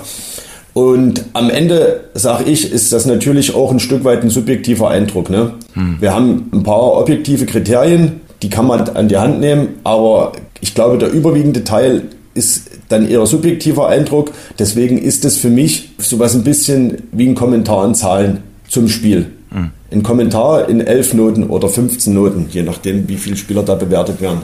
Und dann ist es natürlich, wie es beim so einem Kommentar ist, wenn du deine eigene Meinung wiedergibst, gibt es natürlich Unterschiede in der Auffassung und der eine sieht das Spiel eher so und der andere sieht das so. Ne? Hm. Und dann, Tino, zweite Halbzeit. Tippst du ja auch das Spiel, musst ein bisschen ja. Artikel schreiben. So. Manchmal, so habe ich es bei euch kennengelernt, hast du noch einen zweiten Mann mit beim Spiel, ja. der dann ausschließlich sagt, okay, ist für die Benotung mit äh, zuständig und vielleicht auch um Stimmen zu holen. Aber hast ja nicht immer. Kannst ja den Luxus nicht immer leisten. Und dann stelle ich mir das schwierig vor, du tippst und musst dann auch noch gucken, was gerade vielleicht der Außenverteidiger macht. Ich glaube, das ist ein offenes Geheimnis, dass in der Bewertung der 90 Minuten die ersten 45 Minuten deutlich mehr in die Wertung eingehen. Also man da genauer hinguckt und der Eindruck sozusagen haften bleibt. Ganz wichtig jetzt, liebe Dynamo-Spieler. Genau. Deswegen in der ersten Halbzeit performen, wenn ihr gute Noten haben wollt. Ja, so ist es. Und das ist ja den Spielern aber auch ganz recht. Ich sage, fällt mir das, wenn wir über das, aufs Jahr nochmal zurückblicken, Spiel in Dortmund, 13-0 nach 18 Minuten, das sieht schon gut aus mit den Noten, aber auch mit dem eigenen Spiel. Ne? Von daher ist es dann schwierig, ist es Tatsache schwierig, wenn du die letzten 20 Minuten mit die Feuerwehr spielst, den Eindruck noch zu revidieren. Ich will nicht sagen, das sind die Noten gemacht, aber es ist ja auch wie in der Schule. Ne? Wenn du, wenn du im Monat vor den Sommerferien dann anfängst zu performen, um es mal neudeutsch zu formulieren, ist deine Note eigentlich aber auch schon gemacht. Da ist es schwer. Ja, ja, ja. Von, Aber du ganz ehrlich, im Spiel hatte ich zweimal 45 Minuten und wenn ich in, in die Prüfung gehe, bin ich mit der Vornote reingegangen. Wenn ich aber in der Prüfung sensationell dann äh, alles ja. geleistet habe in der schriftlichen Prüfung, kannst du doch nicht sagen, hey, aber die Note nee. ist gemacht, die Prüfung zählt jetzt nicht. Nee, nee, bei, äh, bei sensationell, da kommen wir ja dann auch wieder schnell in den Bereich, äh, wo du natürlich von einer 4, die du dir vielleicht der Eindruck der ersten 60, 70 Minuten, du kommst dann schon noch, kannst schon noch eine 2 schaffen, so ist es jetzt okay. auch nicht. Okay. Also das ist ein spannendes Thema. Und Auf jeden Fall. Aber es ist, wie gesagt, ich plädiere auch immer dafür, das wirklich nie überzubewerten, weil das ein Stück weit ein Kommentar ist. Ein Stück weit gehen die Meinungen auseinander und das sieht der, der Notengeber, das ist sein Blick aufs Spiel. Und wie gesagt, schon wenn wir beide Noten verteilen würden, wir können das ja mal beim nächsten Spiel gegen Sandhausen, können wir ja mal spaßeshalber Noten verteilen und da bin ich gespannt, wie die dann übereinander liegen. Wir, wir gucken ja ehrlicherweise auch, das gehört ja auch zur Wahrheit dazu, du guckst natürlich dann, wie haben die Kollegen im Kicker die Noten ja. gegeben? Was haben die Kollegen der Bildzeitung, der, äh, bei Tag 24, der äh, Dresdner Neuesten Nachrichten? Wie sind deren Noten im Vergleich zu denen, die wir in der Sächsischen Zeitung haben? Und ja, ein Stück weit fühlst du dich bestätigt, wenn die den gleichen guten oder schlechten Eindruck hatten. Und du fragst dich natürlich auch, äh, wir hatten das jetzt zuletzt, äh, ohne, äh, ich glaube beim Jonathan Meyer in Bielefeld, hm. der hat in einer Zeitung eine 4 bekommen und in der anderen eine 1. Und das ist, fand, fand ich krass. Und kann ich jetzt. Was denn eine Eins? Also der war jetzt nicht schlecht. Also der, der, ich glaube eine Eins. Ich will jetzt, ich will Echt? doch, ich, ich glaube, das war so, so ein extremes Beispiel. Ja, aber keine Ahnung, was den Kollegen dazu bewogen hat. Also ich will jetzt nicht denken, dass es ein Tippfehler war, was, was man natürlich aber letztlich auch das nie ausschließen kann. Also da, da kann ich, man zeigt ja mal am besten auf sich selber. Ich habe das Bielefeld-Spiel aus der Redaktion gemacht hm. und äh, war dann dafür verantwortlich, sozusagen die Noten, die aus dem Stadion kamen, also die die Kollegen aus dem Stadion in die Redaktion geschickt haben, in die mhm. Zeitung sozusagen zu bringen. Und die Einwechselspieler, wenn sie nur 10 Minuten spielen, bekommen keine Note, weil das schwierig ist, da irgendwie mhm. nach 10 Minuten was zu bewerten. Konnte Einer nicht benotet ein werden, steht dann meistens genau, im Klammer. Ohne Note oder so, genau. Einer dieser Spieler war Lukas Coeto. Nur haben wir aber in, sozusagen so ein Dummy in der Zeitung, also eine Layout-Vorlage möchte ich es mal nennen, da stehen schon Noten dahinter. Mhm. Und äh, dann war es ja an einem Mittwochabend, es musste alles ein bisschen schnell gehen, damit die Zeitung auch in Druck kann. Und da haben wir angedruckt, so nennen wir das. Also die erste Fassung ging raus, da hat Lukas Coeto eine 1. Das ist mir erst danach aufgefallen, da habe ich einfach vergessen, diese 1 wegzunehmen. Es wird also Leser geben, die haben eine sächsische Zeitung vom Bielefeld-Spiel in der Hand. Da ist Lukas Coeto mit einer Eins. Hebt die, auf, auf, Unikat. Ja, die werden sich halt, die werden halt denken, Mensch, Granate, der kam rein und muss super. steht, steht zwar in keinem Text drin, dass der irgendwas dazu beigetragen hat, also jetzt nicht irgendwie mit einer einem Superpass oder so oder ein Tor vorbereitet, ja, aber hat eine Eins bekommen. Und das war jetzt, es ist ein reiner Druckfehler sozusagen oder ein redaktioneller Fehler meinerseits in dem Fall. Also sowas kommt eben dann auch vor, manchmal ehrt dich gerade, Tino. Leider. Äh, weil ich glaube, wir machen alle Fehler. Und äh, bei den Fußballern, bei uns, auch bei uns in äh, unserem Bereich wird dann immer geschimpft, wie kann denn das sein und was äh, guckt ihr da überhaupt und so. Jeder, jeder hat in diesem Jahr genügend Fehler gemacht. Aber wer sagt, okay, ich habe den Fehler gemacht, ich versuche es beim nächsten Mal besser zu machen, Hut ab, Chapeau. Das, das habe ich mir vorgenommen, Jens. Das habe ich mir vorgenommen, dass mir das beim nächsten Spiel nicht passiert. Genau. Ja, siehst du? Also und, und, und, und jeder, auch der Bäcker, dem gelingt nicht jedes Brötchen äh, genauso, um vorhin bei dem Thema zu sein. Und äh, dem Handwerker, dem passiert auch mal ein Missgeschick. Jeder macht Fehler und dazu zu stehen und zu sagen, ich habe den Fehler gemacht und nicht mit dem Finger auf andere zu zeigen, na aber der und hier und hin und ich, bei mir war das Wetter schlecht. Das ist für mich ein großer Charakterzug, wenn man sagt, okay, hab einen Fehler gemacht. So, stehe dazu. Also von daher, das passiert und auch den Fußballern äh, passieren äh, Fehler und die sollen ja auch nicht in jedem Spiel ein 2 und eine 1 bekommen. Aber ich wollte jetzt einfach mal erklärt bekommen, ja, wie das so funktioniert mit den Noten, weil ich benote natürlich beim Radio eher weniger. Wir haben äh, Markus Anfang ja äh, in einer der letzten Pressekonferenzen gefragt, wieso die Einschätzung für das letzte halbe Jahr ausfällt, also auf die Hinrunde plus ein Spiel Rückrunde. Und dem Ganzen wollte er dann auch keine wirkliche Note geben. Boah, das ist immer schwierig. Ich glaube, ähm, dass wir insgesamt, glaube ich, eine, eine sehr gute Entwicklung gemacht haben. Ich glaube, dass es auch gezeigt hat, was es bedeutet, dass du eine Mannschaft zusammen hast, schon recht früh. Und dass wir schon im letzten Jahr in der Rückrunde auch schon eine gewisse Einheit geworden sind und dann im, im Sommer da weiterarbeiten konnten. Ich glaube, das äh, hat sich positiv ausgewirkt. Ich fand, einige Spiele hätten wir sicherlich auch besser gestalten können im Sinne von Ergebnissen. Ich glaube, da sind wir wenn man so die Hinrunde nimmt, sind wir vielleicht irgendwie so in dem, in dem Soll drin, was wir auf jeden Fall holen mussten. Ähm, wir haben aber auf keinen Fall irgendwo überperformt, also das haben wir nicht. Also da muss ich ehrlicherweise sagen, ähm, hätten wir vielleicht einen oder anderen Punkt mehr holen können. Aber insgesamt finde ich, haben wir eine, eine sehr ordentliche Hinrunde gespielt. Was mich an der Hinrunde so am meisten begeistert hat bis dato waren die Heimspiele vor unseren Fans. Ich finde das ähm, eine eine Wucht entstanden ist in dem Stadion, eine Einheit entstanden ist in dem Stadion schon letzte Saison, die wir halt fortgesetzt haben und fortgeführt haben. Und das sollten wir uns auch auf die Fahne schreiben für die, für die Rückrunde. Sonst kann man, glaube ich, nicht so viel meckern, weil es ist doch ähm, viel in eine, in eine, gute Richtung gelaufen. Vielleicht haben wir das ein oder andere Tor zu wenig geschossen. Aber Schulnoten ist immer schwer. Ist ja wirklich auch immer schwierig, weil du schätzt das in Zahlen ein und mhm. ja, Mancher würde sagen, eine 2 ist doch ein super Ergebnis und anderer sagt, eine 2 ist schon die erste Losernote, weil es eben keine 1 ist. Ne? Nee, aber so ist ja am Ende auch der Blick auf eine Note. Ich meine, selbst wenn du, wenn du an die Schulzeit dich zurückerinnerst, für, für manchen ist eine 2 in Mathe die Sensation hm. und anderer sagt, eine 2 ist aber halt auch keine 1. Es geht halt noch besser und so deswegen kann ich mir das, es ist so meine Erklärung, warum Markus Anfang eben bezogen auf die Hinrunde jetzt keine ganze Schulnote geben wollte. Und Wenn man mich jetzt fragen hat. würde, und ich, ich bin ja jetzt, hm. habe ja von mich geoutet, bin ja eher strenger Lehrer, würde ich es trotzdem ja. der ganzen Hinrunde plus erste Spielrückrunde dem Ganzen eine 2 plus geben. Eine sehr, sehr positive 2. Warum keine 1 minus? Ich habe da wirklich geschwankt mit mir. Ja, dann, dann müsste es der Erster sein und da kommen irgendwie die, die drei Spiele, wobei ich die gar nicht zu hoch hängen will, mit rein. Deshalb 2 plus. Äh, jetzt, jetzt, jetzt könnte ich entgegenhalten, dass sie nur Zweiter sind, hat ja, hat ja ein, ein Stück weit mit Dynamo zu tun, ja, mhm. aber hat natürlich auch viel mit, mit, mit Regensburg zu tun. Dass ja, Regensburg so kriegt super, eine 1 minus, wahrscheinlich. Dass die so super gespielt haben. Und man könnte ja sagen, Dynamo, die Hinrunde ist eine 1 und das Minus kriegen sie wegen den drei 0-1-Niederlagen in Folge. Hm. Dann könnte man ja aber auch sagen, weil sie sich gegen Unterhaching selbst die Kurve gekriegt haben und dann eben noch die letzten zwei Spiele auch so gezogen haben, in Duisburg, in Bielefeld, man könnte auch eine 1 Minus geben. Ja, du bist halt der gute Lehrer. Du bist so derjenige, mit dem man auf Klassenfahrt richtig ja, Spaß hat. Der, ich will, der, ich will jetzt ein bisschen auf gut Wetter machen. Du ja, ich merke gerade schon.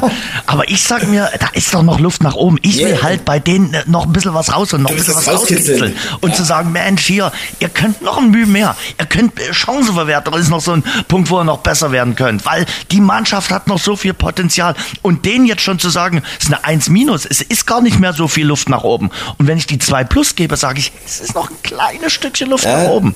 Du bist so. eben der kluge Pädagoge. So ist es ja, glaube ich, auch. Also zumindest zu meiner Schulzeit war das ja so, dass du im Halbjahr, und da sind wir ja jetzt gerade, immer die schlechtere Note, wenn es auf Kippe stand, gekriegt okay. hast, um eben genau das rauszukitzeln. Und vielleicht steht der Dynamo wirklich zwischen 1 und 2 und man gibt jetzt im Halbjahr die etwas schlechtere, also die 2 plus. Aber mal ganz ehrlich, äh, Tino, da kommen wir jetzt so langsam, wir sind ja jetzt nicht mehr weit entfernt vom äh, Jahresende. Der Rückblick auf das Jahr, auf das große Jahr 2023 fällt doch insgesamt sehr, sehr positiv aus. Klar, der Ausstieg wurde verpasst, aber wer hätte vor einem Jahr dran gedacht, außer die ganz, ganz großen Optimisten. Ja, Tino Meyer hat äh, in der ersten Folge auch dran geglaubt, dass man überhaupt noch mal so ich glaube auch in der 23. oder so habe ich noch dran geglaubt. Ich weiß gar nicht, welche Episodenzahl äh, die ominöse Nacht von Meppen, welche Episodenzahl davor. das war. Ja. Also tr trotz der ominösen Nacht von Meppen äh, fällt die Bilanz ja sehr, sehr positiv aus. Wir hatten den 70. Geburtstag, wobei beim 70. Geburtstag fand ich die Feierlichkeiten sehr schön, wobei es da dem Verein nicht gelungen ist, alle zu ein. Also äh, die aktive Fanszene, geile Party im Stromwerk gehabt. Dann gab es noch andere Feierlichkeiten, unter anderem mit uns in der Schauburg. Da hätte ich mir schon gewünscht, das hatte unterschiedliche Gründe, dass man es nicht geschafft hat, eine große gemeinsame Party zu machen. Und da ist man jetzt, glaube ich, wieder auf einem äh, guten Weg. Es ist so ein neuer Geist entstanden, es ist eine Kontinuität, auch sportlich entstanden. Wenn du dir überlegst, im Sommer ist eigentlich nur ein wichtiger Spieler mit Arslan gegangen Du hast wieder eine Heimstärke aufgebaut. Das ist schon brutal. Äh, diese Heimstärke, die du wieder spürst in äh, diesem Stadion. Ähm, du hast ja nur gegen Bayreuth und gegen Regensburg verloren. Ähm, du hast dieses, was wir gerade schon erwähnt haben, dieses Wellental im Spätherbst gut überstanden, als du dreimal in Folge 0 zu 1 verloren hattest. Danach dann drei Siege am Schluss. Du bist also mit einem guten Gefühl in die kurze Winterpause gegangen und du trittst eben auch wieder als Gemeinschaft auf. Das finde ich so wichtig und das war eben vor einem Jahr auch anders. Jetzt hast du das Jahr wirklich, ich würde, würde dir fast eine Eins geben, so wie du das jetzt vorgetragen hast. So, hast jetzt ergänze doch mal bitte.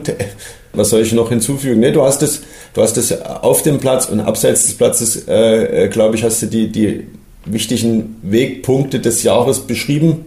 Das ist es. Aber, das, und das hat Ralf Becker jetzt gesagt, in seiner Jahresbilanz, äh, Dynamos Sportchef, das nützt alles gar nichts, wenn du im Mai nicht aufsteigst. Ja.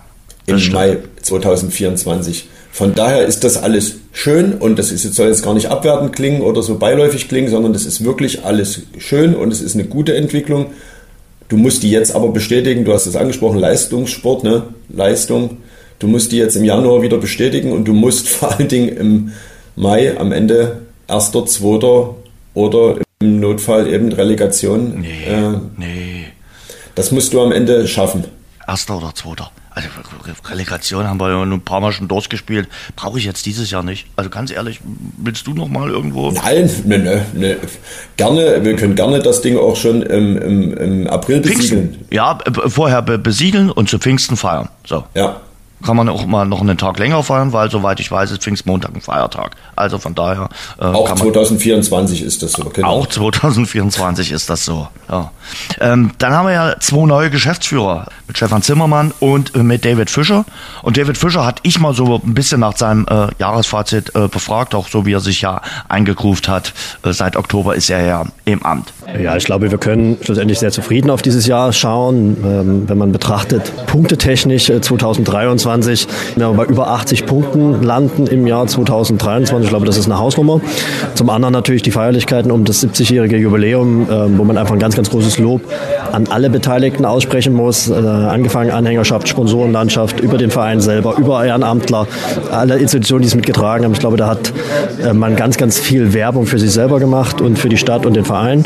Und darüber hinaus natürlich sind wir ganz gut in die Saison gestartet. Und zum anderen für mich persönlich einfach sehr dankbar, wie offen und herzlich man empfangen wurde sehr, sehr schnell in der Stadt, im Verein angekommen und äh, darüber hinaus aber ganz, ganz viele neue wertvolle Menschen und Kontakte geknüpft, die, ich glaube, uns an gewissen Stellen jetzt schon nützlich sind als Dynamo Dresden, wie wir wahrgenommen werden, ähm, wie wir auch äh, nicht nur in der Politik und Wirtschaft wahrgenommen werden, sondern wie wir insgesamt miteinander umgehen. Und das ist was sehr, sehr Wertvolles. Ja, wie bewertest du das, äh, was so außerhalb des Sportlichen passiert, äh, mit den Geschäftsführern, mit den drei Geschäftsführern von außen betrachtet? Wie funktioniert das?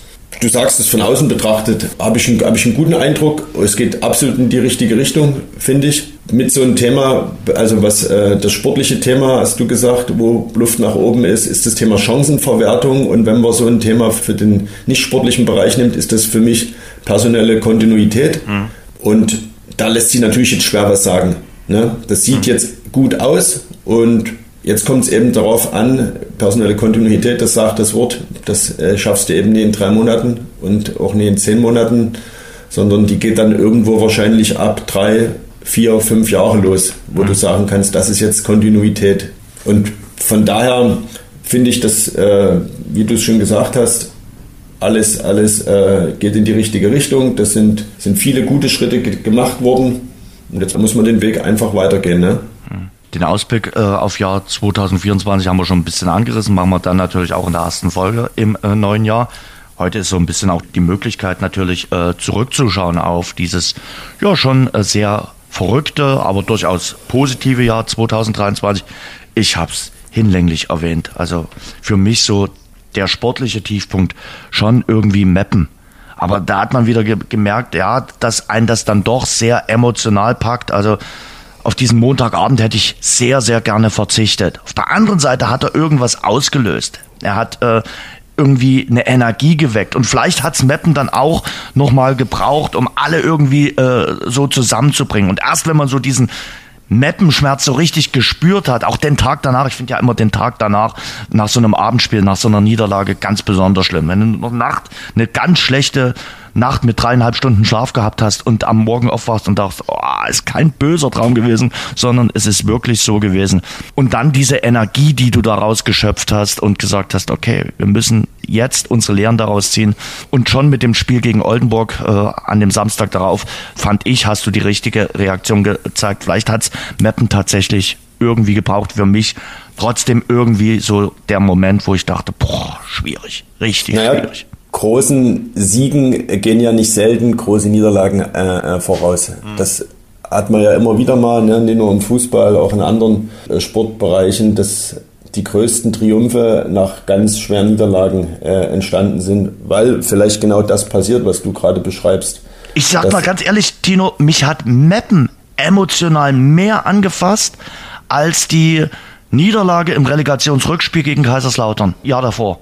Ich, also ich entsinne mich an diesen Montag von Meppen auch noch ziemlich gut, weil es eben 60 Minuten so gut lief. Ne? Ja. Eigentlich war das nicht nur bereitet, es war eigentlich alles durch. Es war durch. Meppen ist abgestiegen, stand als Absteiger fest. Du führst nach 60 Minuten 1-0. Du hattest nie das Gefühl, dass das hier, dass hier was kippen könnte. Und dann kippte es eben in, in 10 Minuten. Mit, mit einer Rasanz, mit einer Vehemenz die niemand, glaube ich, nicht mal die Mappener irgendwie äh, äh, vorhersehen konnten oder niemand vorhergesehen hat. Und dann, ja, dass du mit einmal alles verspielt hast, das war einfach schon krass. Also das so verdichtet auf zehn Minuten, Viertelstunde, das war einfach krass. Und dann muss ich dir auch ganz ehrlich sagen, Ernst Mittendorf war an dem Abend ein ganz, ganz schlechter Sieger. Wirklich. Der ist mir an diesem Abend so unsympathisch geworden, sich dort so oberlehrerhaft in der Pressekonferenz hinzusetzen und zu dozieren. Schlimm. Also ganz ehrlich, zutiefst unsympathisch gewesen. Ja, das stimmt. Das war. Finde find ich gar keine andere Worte. Und die positiven Momente? Ah, die positiven Momente. Natürlich die Choreos gegen äh, Mannheim für mich. Also ich habe dir gesagt, der, das Unterhaching-Spiel, erst zuletzt, das letzte Heimspiel des Jahres. Wahnsinn, Wahnsinn, war jetzt sicherlich vom Spielerischen nicht Obersahne, war jetzt sicherlich kein Spiel, wo du Note 1 gibst, aber eben dieses Gefühl, du machst mit einem Mann weniger äh, dann doch noch den Sieg perfekt mit dem verwandelten Elfmeter von Stefan Kutschke. Dann natürlich die Derby-Erfolge, gab es ja gleich zwei in äh, diesem Jahr im eigenen Stadion.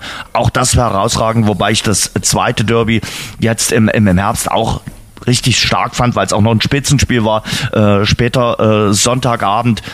Das war schon schön. Also muss ich wirklich sagen, gerade mit diesen Heimspielen, da ist vieles entstanden. Das ist ja, glaube ich, die Basis von allem. Mhm. Diese Heimstärke und das, das ist dieser Faustpfand, von dem immer wieder die Rede ist und was Dresden dann eben auch äh, so einzigartig macht. Ich meine, das Stadion und die Fans an sich das ist ja schön, aber wenn du das natürlich nicht nutzen kannst, wenn es dich eher lähmt als beflügelt, und den Eindruck hatte man ja vielleicht äh, in den Jahren zuvor, dann ist das natürlich alles äh, auch wenig wert. Und äh, auch das hat sich jetzt in diesem Jahr echt in eine, in eine richtig gute Richtung entwickelt. Und vielleicht braucht es da auch diese Anlaufzeit, dass die Spieler äh, damit irgendwo warm geworden sind. Also gerade äh, viele neue Spieler und jetzt ist es wirklich, ja, das, das läuft jetzt, aber dann kriegst du natürlich auch keine Heimsiege geschenkt. Ne? Mhm. Auch das, jedes Spiel geht bei 0-0 los und Ach, ja, das halt und endet nicht nach 90 Minuten, wie man gegen Regensburg gesehen hat. Ne? Das stimmt. Ähm, hast du so einen Dynamo-Moment 2023, wo du gesagt hast, für dich ganz persönlich? Also ich kann dir meinen sagen, äh, darüber kann ich jetzt mit einem halben Jahr Abstand äh, plaudern, warst du auch mit dabei. Ähm, ich war dabei. Ja, ich, also ich war, der, war jetzt nicht der heraus, der emotionale, emotional habe ich ja okay. schon gerade gesagt, was mich äh, ja. so gefasst haben, die Choreos oder die, die Siege in, in, in, den Derbys. Wenn du kommentieren kannst, dann, dann fasst du das nochmal ganz anders auf, wenn du bei der Sache bist und äh, wenn du dann nicht nebenbei, also wie gesagt, ihr müsst dann noch immer schreiben, du kannst dich dann gar nicht so, aber ich kann darüber reden, ich kann meine Emotionen dann frei rauslassen. Das ist so schön und äh, das macht so viel großen äh, Spaß.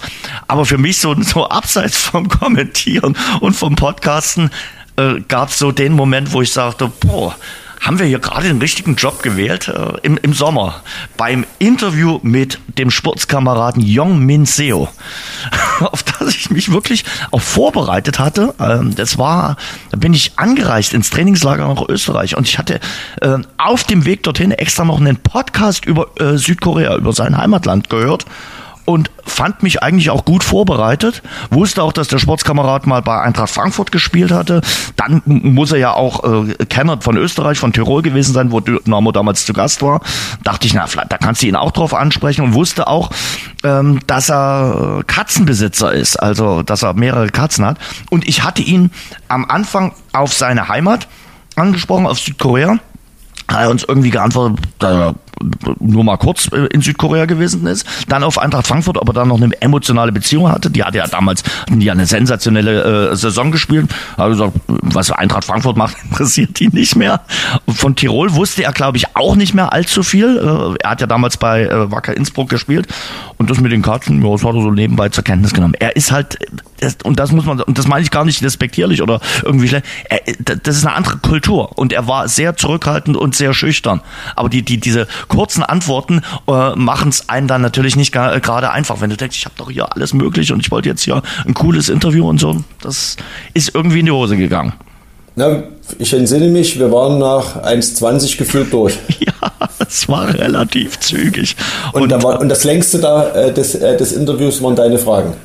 Ja, ja, das äh, ist, ist, ist wirklich so und äh, ich habe mir an äh, Young Minseo tatsächlich die Zähne ausgebissen bei diesem Interview. So. Aber war im, im Nachgang irgendwie äh, interessant und äh, ja, aufschlussreich. Und äh, ich hoffe ja, unser Vorhaben 2024 ist ja der Podcast äh, mit Claudio Kammerknecht. Daran arbeiten wir auch.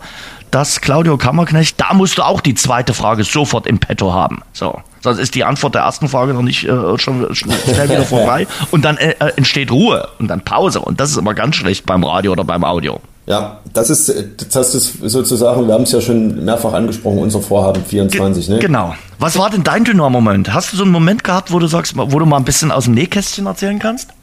Ach du, den, den Moment äh, so, so selber, ich habe jetzt echt gerade auch überlegt, so mhm.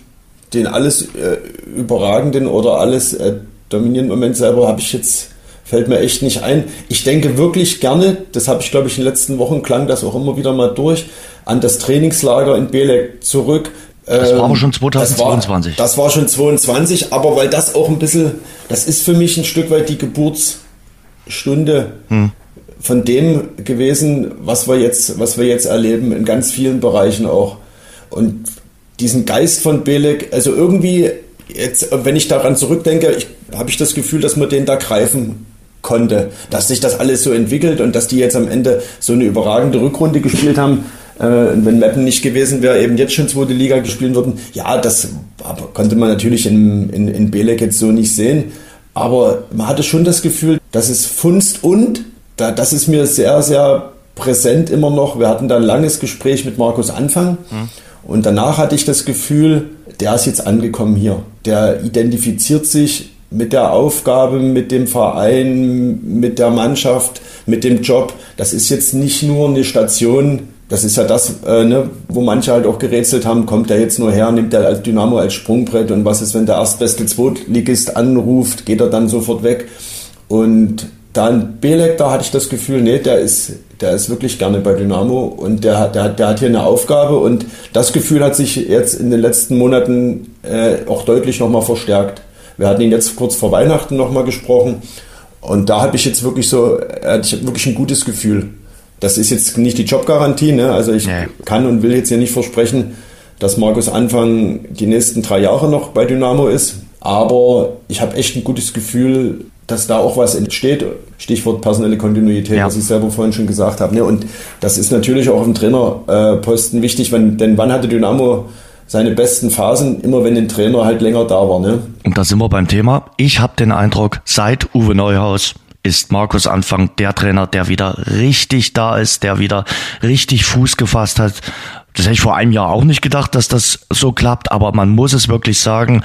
Und äh, Markus Anfang auch mit uns im Gespräch, auch nach den Pressekonferenzen, immer sehr angenehm, sehr sympathisch und äh, wirklich, und da darf man nicht ganz vergessen, weil manche sagen, ja, in den Pressekonferenzen kommt manchmal immer dasselbe und so.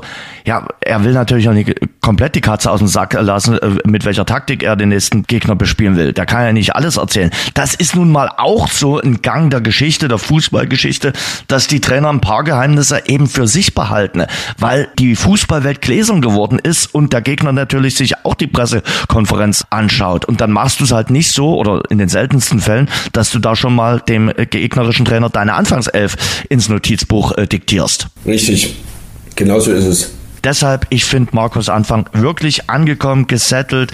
Der weiß, was er an Dresden hat. Dresden weiß genauso, was sie an Markus Anfang haben. Sehr ehrgeizig. Der will nächsten Sommer dann auch endlich wieder Zweitligatrainer sein. Aber ich glaube, der weiß auch, was er an der Sportgemeinschaft hat.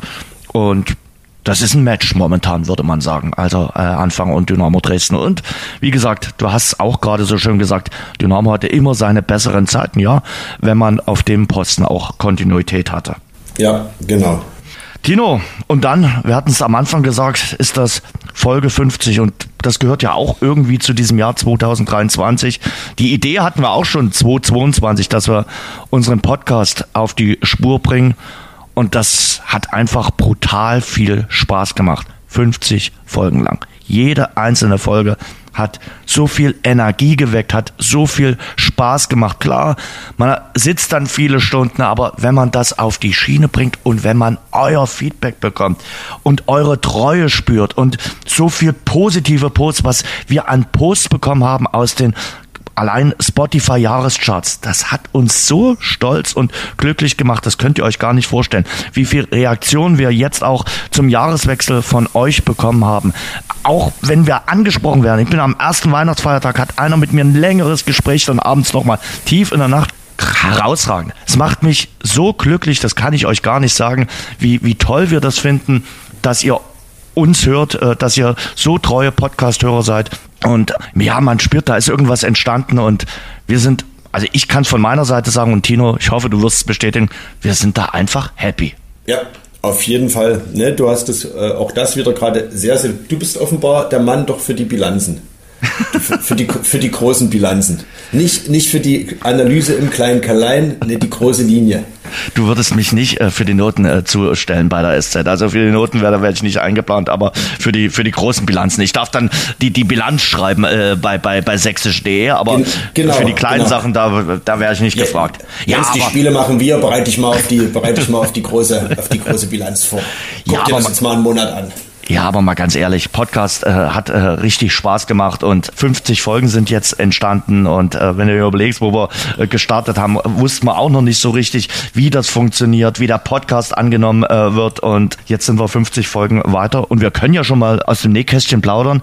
Das haben wir ja auch schon angedeutet dadurch, äh, dass wir Claudio Kammerknecht 2024 äh, dabei haben wollen. Wir werden 2024 weitermachen. Klar, also wir können ja jetzt nach 50 können wir nicht Schluss machen. Ja, es, es, es gibt Podcasts, äh, ich kenne Podcasts, die haben nach sieben, zehn oder sieben Folgen aufgehört, also von daher. Ah, man könnte ja auch sagen, äh, seitdem es den Podcast äh, gibt, äh, ist Dynamo erfolgreich. Ja, macht großen Spaß, macht wirklich äh, großen Spaß und ist äh, für uns echt äh, auch eine Sache, die wir sehr, sehr äh, gerne tun. Ja, ähm, ich habe dir gesagt, wir wollen ausführlich über das Jahr 2024 dann in unserer ersten Folge im neuen Jahr sprechen, aber so einen kurzen Ausblick müssen wir natürlich schon tun. Und da frage ich dich natürlich jetzt mal außerdynamisch, was kommt bei Tino Meyer 2024?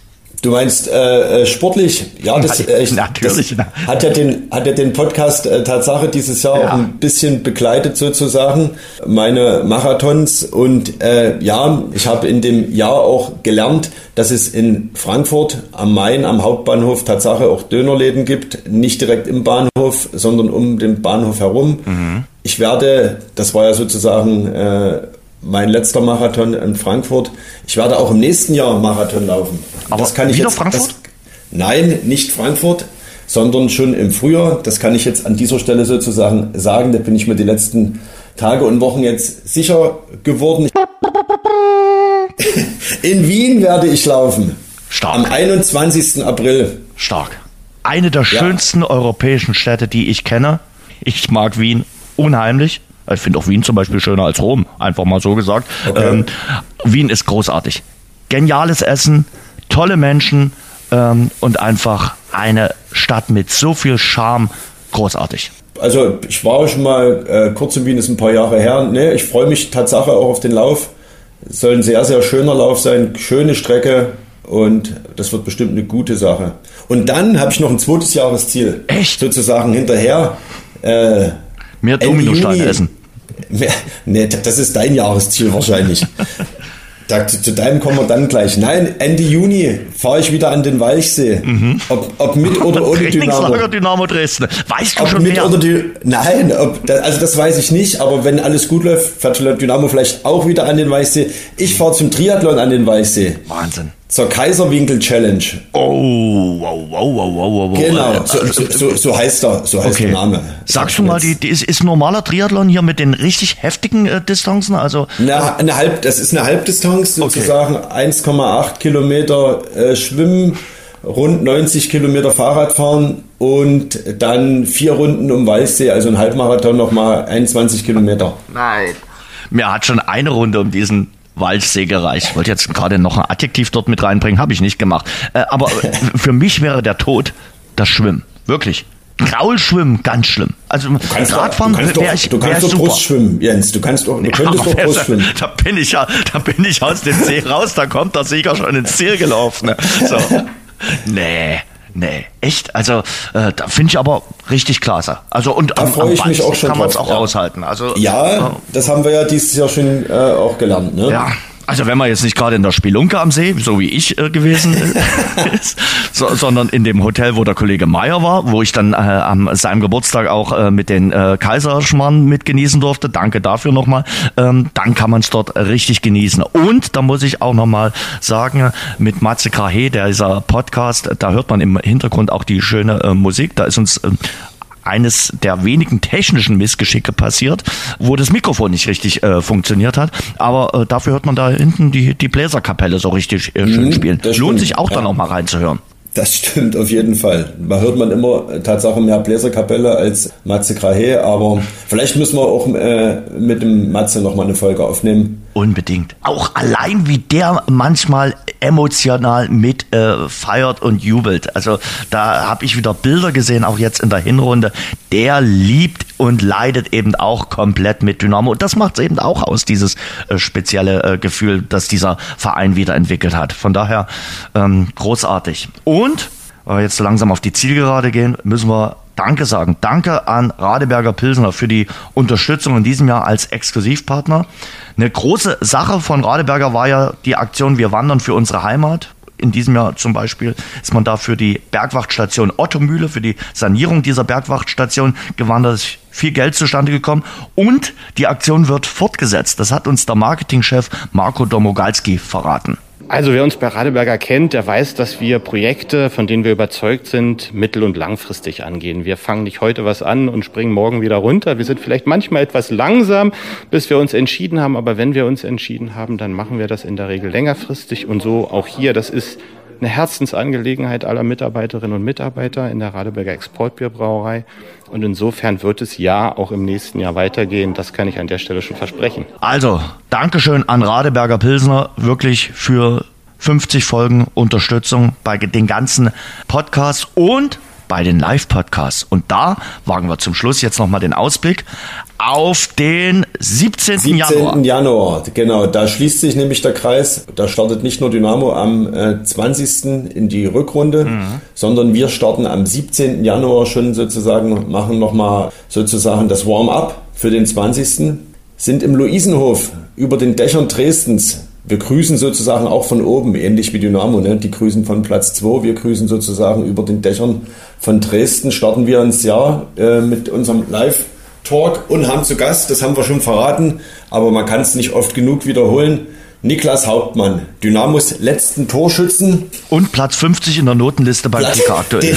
Den, genau, den, den Notenbester von Dynamo Dresden. Wir haben Dynamos Notenbesten, wir haben Dynamos so letzten. Ja, und wir haben, wir haben den mit dem längsten Vertrag auch, ne? Ja, ja. Mr. 2028. Ja, genau, ja. genau freuen wir uns sehr, äh, euch dann auch zu sehen. Ticketlink gibt es bei uns auf der Seite, gibt es bei sächsische.de und ihr könnt auch reservieren. Es gibt auch eine E-Mail-Adresse dort, geht ganz einfach. Ihr müsst auch nicht das Viergang-Menü beim Luisenhof bestellen. Es reicht einfach, wenn ihr einen Radeberger trinkt und dann zu uns kommt. Äh, Tickets gibt's äh, für einen schlanken Zehner Und äh, wir würden uns freuen, euch dann am 17. Januar 2024 im Luisenhof begrüßen zu können. Das klingt ewig weit weg, ne? Ja. Das sind nur drei Wochen. Ja, du, in, in einer Woche ist die Sportgemeinschaft schon im Ja. Süden in der Türkei. Also von daher, so schnell geht das. Was ist Silvester geplant?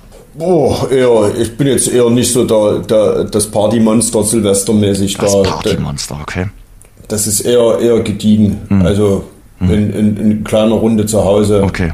Wird noch ein Läufchen gemacht um 23.15 Uhr, damit man sich auf den Wien-Marathon vorbereitet. es wird natürlich gelaufen. Ich war ja auch Weihnachten laufen. Das ist, so, das ist wiederum eine kleine Tatsache, eine Tradition. Okay. Dass ich äh, in den Mittagsstunden sowohl am 24. als eben dann auch am 31. gerne noch mal eine Runde drehe. Habe ich letztes Jahr gemacht, äh, 31.12., äh, weil es schön mild war. Ich bin ja ein Schönwetterläufer. Also wenn es stürmt oder wenn es regnet, gehe ich nicht raus. Sage ich dir ganz ehrlich so. Also da kriegst du mich ja nicht da, raus. nie, dass du denkst, du kommst drum rum. Deine Jahresziele?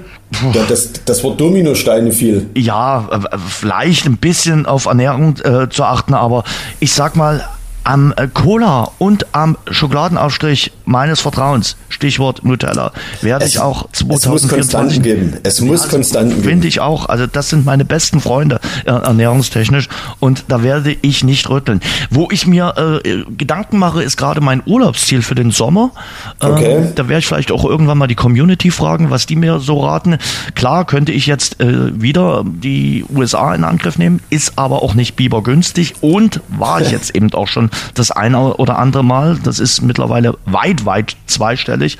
Von daher, das ist für mich so eine Sache, wo ich sage, hm, vielleicht äh, überlegt man sich da mal was anderes. Kann aber auch sein, dass ich dann auch dort die Konstante reinbringe und es dann mal wieder über den großen Teich geht. Das äh, weiß ich jetzt noch nicht so richtig. Also ich gehe mit ein paar Fragezeichen ins neue Jahr, aber ich gehe mit viel Zuversicht ins Jahr. Ich war, fand 2023 war ein, ein sehr, sehr ordentliches und solides Jahr. Also ich hatte schon schlechtere Jahre und von daher gehe ich mit einem zarten Lächeln raus. Weiß auch noch nicht wirklich, wie ich Silvester verbringen werde. Bis gestern Abend hatte ich gedacht, hm, es wird so ein Silvester, wo du sagst, naja, so auf Knopfdruck feiern ist so nicht mein Ding. Dann haben ja gestern Freunde gesagt, Mensch, was, was hältst du denn von Prag und so.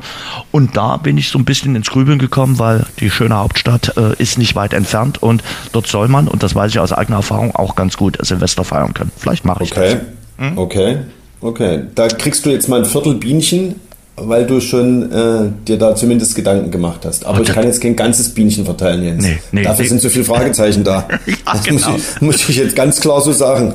Genau. Das Jahr hat nur noch drei Tage. Ja. Und da kommst du mit so vielen Fragezeichen. Das ist maximal ein Viertel Bienchen. Tino, danke dir, muss man einfach auch mal sagen. Hat großen Spaß gemacht. Äh, Wir haben 50 Folgen miteinander ausgehalten und äh, es macht mir wirklich großen Spaß, äh, mit dir diesen Podcast gemeinsam gestalten zu dürfen. Auch ein Dankeschön an unsere Kollegen, die hier immer wieder zu Gast waren. Ihr seid wirklich äh, eine absolute Bereicherung für diesen Podcast. Wir danken an äh, alle, die von Dynamo äh, dabei waren, ob ehemalige Spieler, ob aktive Spieler, ob Trainer, ob der Staff von äh, der Sportgemeinschaft. Es ist die absolute Bereicherung und natürlich ein großes Dankeschön an euch, an die, die diesen Podcast hören. Ihr seid quasi unser Treibstoff, ihr seid äh, unser Benzin im Tank oder man muss ja neudeutsch jetzt sagen, unser Strom im Tank, weil viele fahren ja mittlerweile auch ein E-Auto. Ihr treibt uns an und äh, das wird hoffentlich auch 2024 so der Fall sein. Wir wünschen euch einen guten Rutsch, wo auch immer, ob auf Party, ob einfach im Kreise eurer Liebsten. Und für 2024 Gesundheit, Erfolg, ganz viel Glück, ganz viel Lächeln. Natürlich uns allen den Aufstieg von Dynamo im Frühjahr und immer einen guten Podcast auf den Ohren. Tino, die letzten Worte gehören dir. Ja, das, das, du hast wieder alles schon zusammengefasst, auf den Punkt gebracht und jetzt spielst du mir den Ball so rüber. Natürlich. Du kannst da- verenden. Du kannst, Ja, ich ich habe dir den Ball vorgelegt. So, Dann- ich bin quasi und- der Zimmerschied jetzt gewesen. Genauso, und da der Ball praktisch einen Meter vor der Linie liegt, kann ich ihn jetzt eigentlich auch nicht mehr versemmeln. Ich kann jetzt bloß noch äh, über die Linie stupsen und sage euch allen ein gesundes neues Jahr. Gesundheit ist und bleibt das Allerwichtigste. Mundwinkel nach oben, positive Energie und alles andere geht dann eigentlich nicht von selbst. Ein bisschen zutun muss man schon, aber mit Mundwinkel oben und äh, Blick nach vorn, da sind schon die ganz wesentlichen Punkte sind da schon erfüllt. Das ist das, was wir beide uns mitnehmen und was wir versucht haben in den letzten 50 Folgen so ein bisschen rüberzubringen. Und wenn dieser Dynamo-Aufschwung ein ganz, ganz, ganz, ganz klein wenig mit uns zu tun hat, umso schöner. Wenn nicht, begleiten wir das trotzdem weiter und freuen uns auf 2024 und hoffen, dass wir nicht erst zu Pfingsten was zu feiern haben. Hoffentlich, ja. Aber zu Pfingsten umso mehr. Da lassen wir es krachen. Tino, guten Rutsch. Jens, dir auch einen guten Rutsch. Wir hören uns dann nächstes Jahr. Davon gehe ich aus. Ist noch eine Weile hin. Bis dahin. Jo, tschüss. Schwarz-Gelb, der Dynamo-Podcast, ist eine Produktion von sächsische.de und Radio Dresden. Abonniert uns bei Spotify, Apple Podcasts und überall dort, wo es gute Podcasts gibt.